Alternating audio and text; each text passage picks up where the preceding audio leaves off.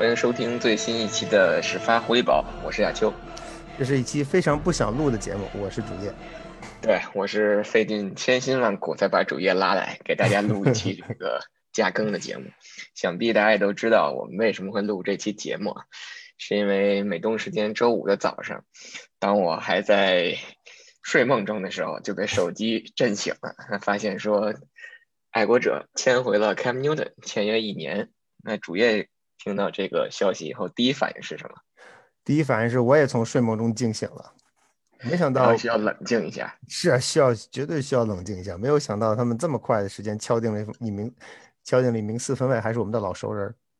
那这个东西，我我觉得我在之前给大家，应该从上赛季还没结束的时候吧，还有两三周的时候，就给大家打这个预防针，说 Cam Newton 会回来，会回来。但是还是被打脸了，主要是在这个工资上，因为之前我们有说啊，三三百万可能都算多的，嗯，最多可能夸张到给个五百万，但是没想到说他这份合同最多最多可以拿到一千四百万。对他这份合同，我们今天下午看到了 NFL Network 的 breakdown，发现它里边有两百万的签字费，一百五十万的基础工资，这三百五十万实际上相当于是 guaranteed money，就是他肯定能够拿到。然后还有一个一百五十万的出场费，呃，这个这一百五十万出场费，因为他上个赛季只打了十五场球，他有一场跟 Kansas City 的比赛没有打，所以只有十六分之十五可以算作他本赛季的本赛季会计入爱国者本赛季的薪资空间。这十六分十六分之十五就相当于大概一百四十多万美元，所以加在一起。Cam Newton 对爱国者本赛季这份合同对爱国者本赛季薪资帽的影响是四百九十万美元，我仍然觉得高了。我觉得不能说高低吧，我觉得钱其实不是主要问题，因为这个赛季爱国者工资帽我们都知道很高，所以钱真不是主要问题。主要问题是这名球员在场上的表现和这名球员在上个赛季在场上的表现和这名球员在即将到来的二零二一赛季在场上会有什么样的表现。是我今天刚才刷了刷 Twitter，我看有一个人讲说，这个 Cam Newton 上个赛季跑出手攻的这个这个数据，可能是在整个球队都是比比跑位还要多的。但问题就是说，从传球这个角度，八个传球达阵，十个被超截，这种传球，尤其是中短距离，就是你长传我们不说，中短距离这种长这种传球的这种准确率，还没有这个 Shaq O'Neal 的罚球命中率高。嗯。我觉得我仍然认为，嗯，怎么说？很多人会说呀，这 Cam Newton，Cam Newton 上个赛季没有足够的，没有足够的武器，没有外接手，没有近端锋。但是我们实事求是说，我们所有的比赛，我们对于我来说，我们一场比赛能看好几遍。第一场，第一遍是在要么在媒体间里看，要么在激烈体育场里看，要么在家里看电视。第二遍是看一遍，看一遍快放的集锦。第三遍是 play by play，一个 play 一个 play 的看。看完结果，我觉得。爱国者，你说外接手没有问题，肯定不是，肯定不是。但是我觉得外国者上个赛季打成那个样子，呃，进攻传攻打不起来，尤其到赛季后半段传攻打的稀里哗啦，呃，主要原因不应该算在外接手的头上，主要原因应该还是四分卫对战术的理解跟战术的执行，啊，效果非常不好。嗯，我们怎么能够确定说下个赛季 Cam Newton 回来了，通过一个休赛期？通过 OTA，通过 Training Camp，然后通过再给他加几名外接手，他的传球的水平会或或者说他对爱国者战术的理解，他对场上情况的理解，他的大脑在处理在开球之后或者开球前和开球后处理信息的能力会变强。呃，我觉得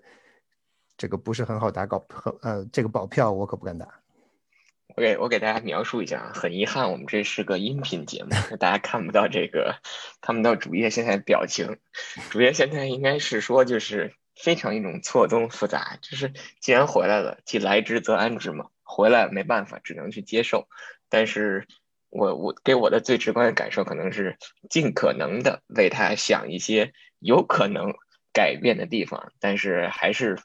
不看好。实际上是这个样子吗？我们你说我们怎么能够我们在判断一名球员的未来的怎么样？我不能不不能说未来三个月会如何如何，那都是不知道的事情。我们只能够根据他过去我们看到过他的表现来预期或者预测他未来的表现。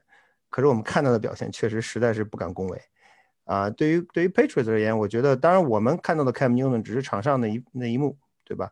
我们不知道他场下，他他每天在在啊吉列体育场爱国者基地内待接近十二个小时，十几十不比十二个小时还要多的时间。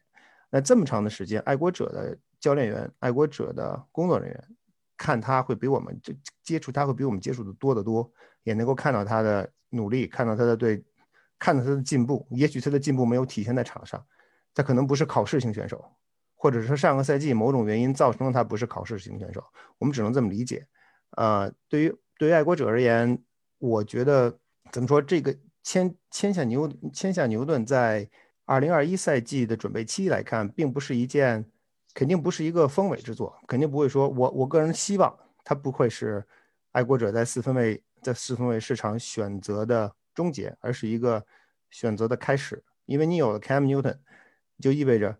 你的底线已经被设好了，你的底线就是去年的底线，你不可能比去年，也许你会比比去年更糟，但是但是基本上大家都知道 Cam Newton 是一个什么的水平，去年我们已经有了一个合适的预期，那那你所有的你所有进进一步的交易也好，进一步的选秀也好，都会在这个底线上往上抬高，然后同时我觉得还有另外一个方面，就是无论谁跟跟谁想跟爱国者交易，如果没有 Cam Newton，他们他们在跟爱国者交易的时候。他会有一种怎么讲？会有一种他会拿住你的把柄的感觉。现在可能爱国者在这方面会，他这方面的境遇会好一些。对，这个也就是今天早上一开始看到这消息的时候，当时就跟飞哥在聊，就感觉可能这一下爱国者在找这个四分卫的情况下，不会被对手牵着鼻子走的。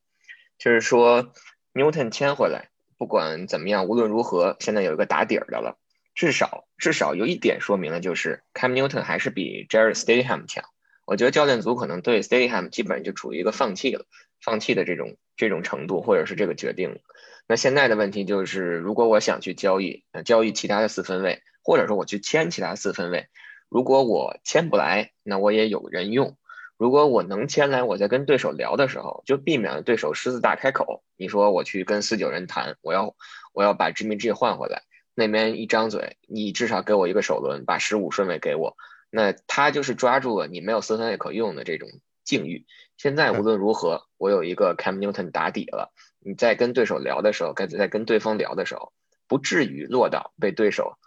对手说什么就是什么这种狮子大开口的这种程度。所以从这个程度上来讲，可能也不是一个不不不能说是一个很。明智的这么一个举动或者是一个签约，但是至少对于就像刚才飞哥说的，在自由球员市场开始之前，你有一个四分卫，你去，我们下周知道下周就是这个自由球员，你就可以去去去拉拢一些自由球员了。那你在这个时候，你至少有一个四分卫跟人去聊，说给人画一个蓝图，画一个大饼，哎，我们有这么一个四分卫，然后呢，怎么样怎么样怎么样，不至于说你来了以后是跟 Jared Stayham 去配合。对，至于这一条是否成立，我们未来两三天见分晓。礼拜一就是自由球员转会市场大门开启的第一天，我们拭目以待，看看有多少大鱼会自投罗网。那最后再给大家补充一句吧，刚才飞哥也给大家介绍了一下 Cam Newton 下个赛季这个一千四百万的合同，其中呢只有三百五十万是保障的，然后还有将近一百五十万或者是一百四十九万是一个。出场费或者叫 roster bonus，那剩下的九百万呢，其实都是叫 incentive。我看了一下啊，它这个 incentive 包括球队打到季后赛，然后呢，Cam Newton 呢可以被选入 Pro Bowl，或者是选入 All Pro Teams，甚至呢被提名为或者是获得 MVP，或者是打到超级碗，然后拿到超级碗的 MVP，这些呢基本上都是不太可能的啊，打回季后赛还有可能，所以感觉这份合同确实。大概就是在一个在一个五百万的这么一个一个水平，嗯，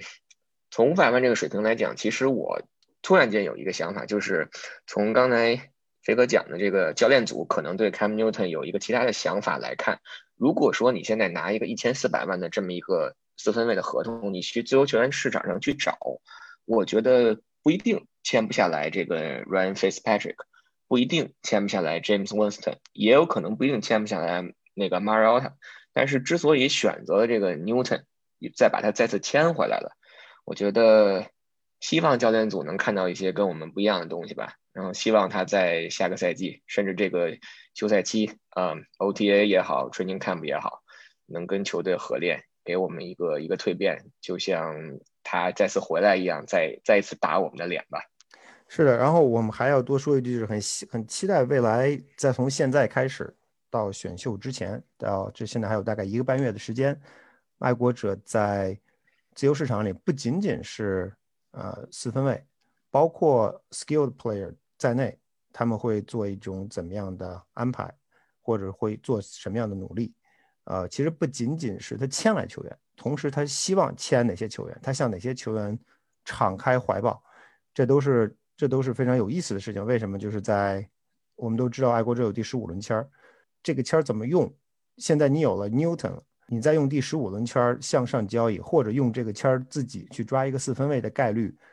呃，一下子就变得小了很多。因为这，如果你要是有了 Newton，你再用十五轮圈签签一个四分，签一个小的四分位的话，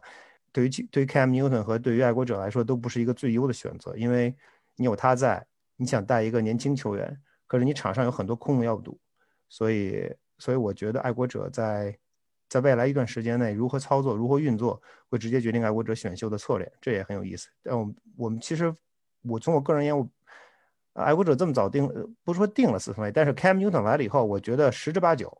我给我的感觉十之八九，二零二一赛季爱国者的主力四分卫，至少在开端的时候会是 Cam Newton。呃，这是一个我们必须面对的现实。他到底会不会跟去年不一样，我们还需要再度观察。但是爱国者在在基本确定了自己的首发四分卫之后，在未来的 free 在未来一个多月的 free agent 期间，